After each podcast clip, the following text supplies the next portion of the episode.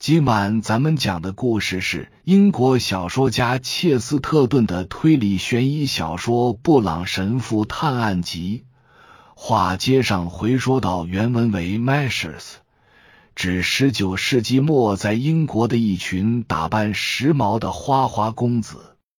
长老教会是基督教归正宗的一派，起源于十六世纪的西欧改革运动。一六三七年。归正宗在苏格兰建立长老制，又称哥德式建筑，整体风格高耸瘦削，凸显了宗教中的神秘感。位于英国伦敦特拉法尔加广场，建于一八四三年。公元前七百零五年至六百八十一年在位的亚述国王能征惯战。罗马天主教传统上使用拉丁语，美术术语简单的解释就是近大远小，又称座堂，指主教制的基督教派中设有主教座位的教堂，通常较为宏大。太阳神的眼睛，烟雾缭绕的泰晤士河面上。有一片忽隐忽现的亮光，随着太阳在威斯敏斯特上空升至顶点，亮光也由灰暗逐渐变至最亮。有两个人走在威斯敏斯特大桥上，一高一矮，他们之间的奇妙对比，仿佛是傲慢的国会钟塔与弯腰驼背的威斯敏斯特教堂。因为矮个子的人穿着神父的服装，高个子正式的名字是 M. 赫尔克里·弗朗博，是一位私家侦探，正要去他的新办公室。办公室位于威斯敏斯特教堂入口对面的一排新公寓。矮个子正式的名字是 J. 布朗神父。任职于坎伯维尔的圣弗朗西斯泽维尔教堂。他刚离开坎伯维尔，一位临终的信徒要去看看他朋友的新办公室。这是一栋美国式的摩天大厦，油光锃亮的电话与电梯这些机械装置也都透着一股美国味儿。但大楼才刚建成。还在招租，现在只有三家房客搬进来。弗朗博楼上的一间办公室有主了，他正下方的那一间也是。在往上的两层和在向下的三层还都空着，但是，一眼望去，新建的高楼上有更加引人注意的东西。弗朗博上方的办公室外。除了一些脚手架的仪器，还架着一个耀眼的物体，那是一只巨大的镀金人眼雕像，金光环绕，有两三扇办公室窗子那么大。那是个什么东西？布朗神父站在原地问。哦，一个新宗教。弗朗博笑着说：“这种新教派会宽恕你的罪。”理由就是你根本没犯任何罪，我觉得有点像基督教科学派。在我楼上的那个家伙自称卡隆，我不知道他的真名是什么，但肯定不是这个。我楼下是两位女打字员，而这个狂热的老骗子在我头顶上。他说自己是阿波罗的新牧师。他崇拜的是太阳，那他可要当心了。布朗神父说：“太阳是众神中最残酷的一位。”但那个巨大的眼睛是什么意思？依我的理解，他们的教义是。弗朗博回答说：“人只要意志坚定，就能够忍受一切。”太阳与睁开的眼是他们的两个重要象征，因为他们说，真正健康的人能直视太阳。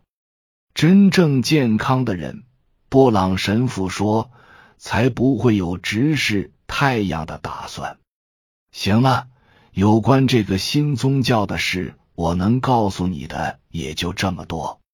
弗朗博漫不经心的继续说：“当然了，他们还宣称可以治愈身体上的所有疾病。他们能治愈心病吗？”布朗神父十分好奇的问：“你指的是什么心病？”弗朗博笑着问：“自以为是。”他的朋友说：“相对于楼上金光闪耀的神庙来说，弗朗博对他楼下安静的小办公室更感兴趣。他是个头脑清醒的南方人。”除了天主教徒或者无神论者以外，无法想象自己还会选择别的什么耀眼又病态的新宗教，不太合他的口味。但对人类，他总是有兴趣，特别是长相好看的。而且楼下的女士们还很有个性。租下办公室的是一对姐妹。两人都是深色皮肤，身材苗条，其中一人个子高些，显得更突出。她的侧影深黑、锐利，像鹰一样。这种女人总能让人把她的侧影想成是武器锋利的边缘。他似乎在生活中一路披荆斩棘。他的双眼惊人的明亮。但不是钻石的那种光泽，而是钢铁般的明亮。他的身材笔直修长，优雅中却总透着僵硬。他的妹妹像是他的缩影，会一些，浅一些，不那么引人注目。他们都穿着黑色的职业装，衣服的袖口与领子都是男士的。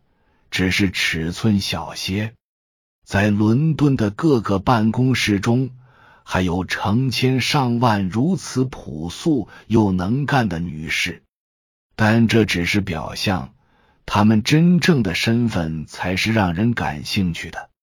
姐姐波林斯泰西实际上是其家族文章和半个郡的女继承人，外加一大笔财富。她是在城堡与花园中长大的。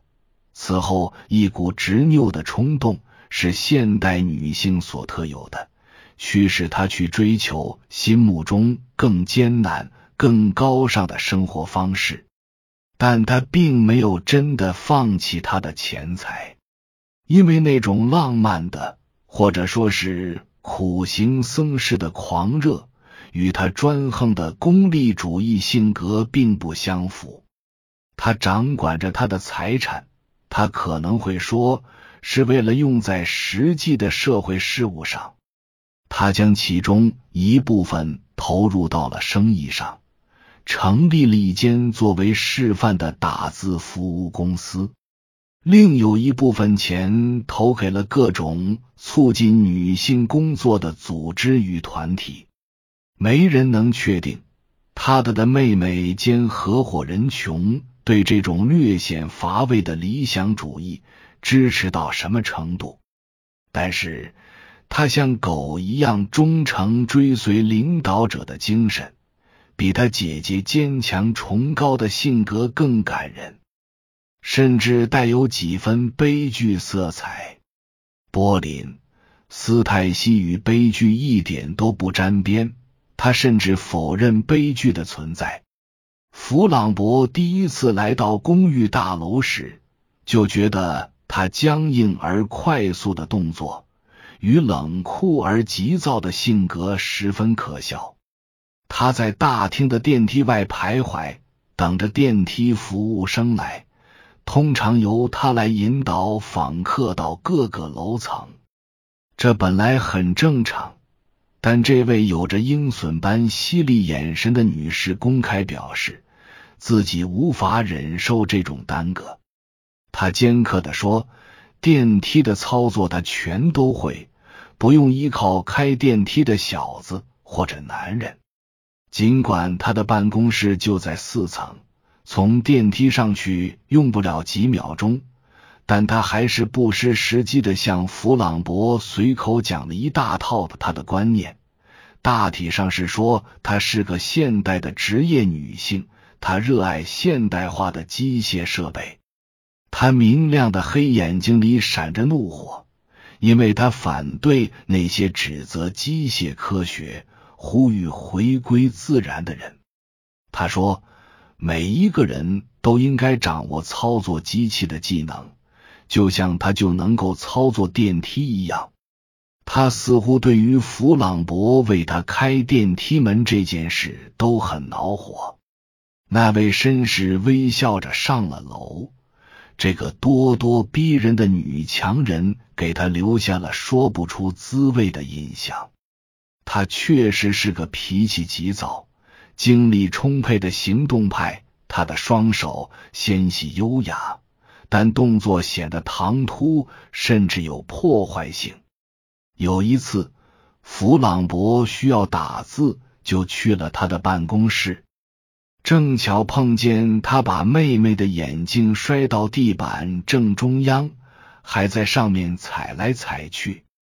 他在言辞激烈的发表关于道德的长篇大论，批判不健康的医疗观念，以及这样的装置是一种暗示。他病态的承认人类存在缺陷，他禁止妹妹再把这种人造的不健康的垃圾带进办公室。他质问他是不是打算戴上木腿、假发或者玻璃眼珠。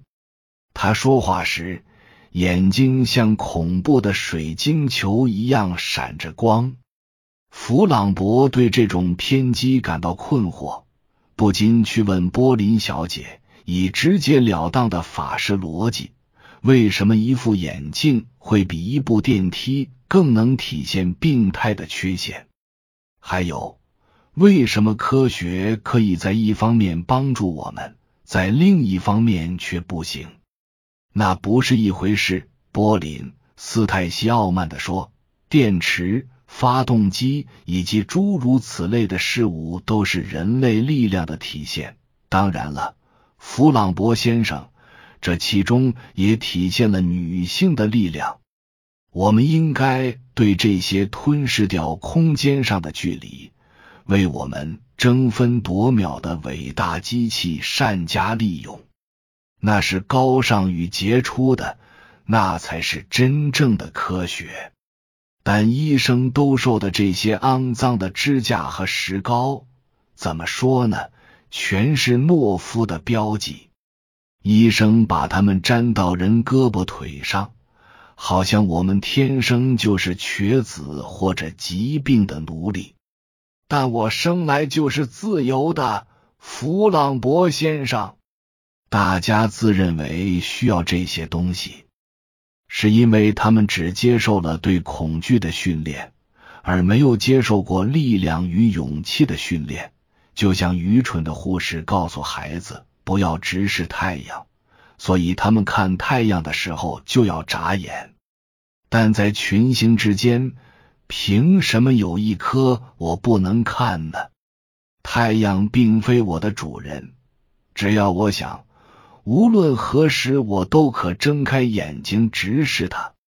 你的眼睛，弗朗博古怪的弓了下腰，说道：“能让太阳都为之目眩。”他很高兴能称赞这位怪异古板的美人。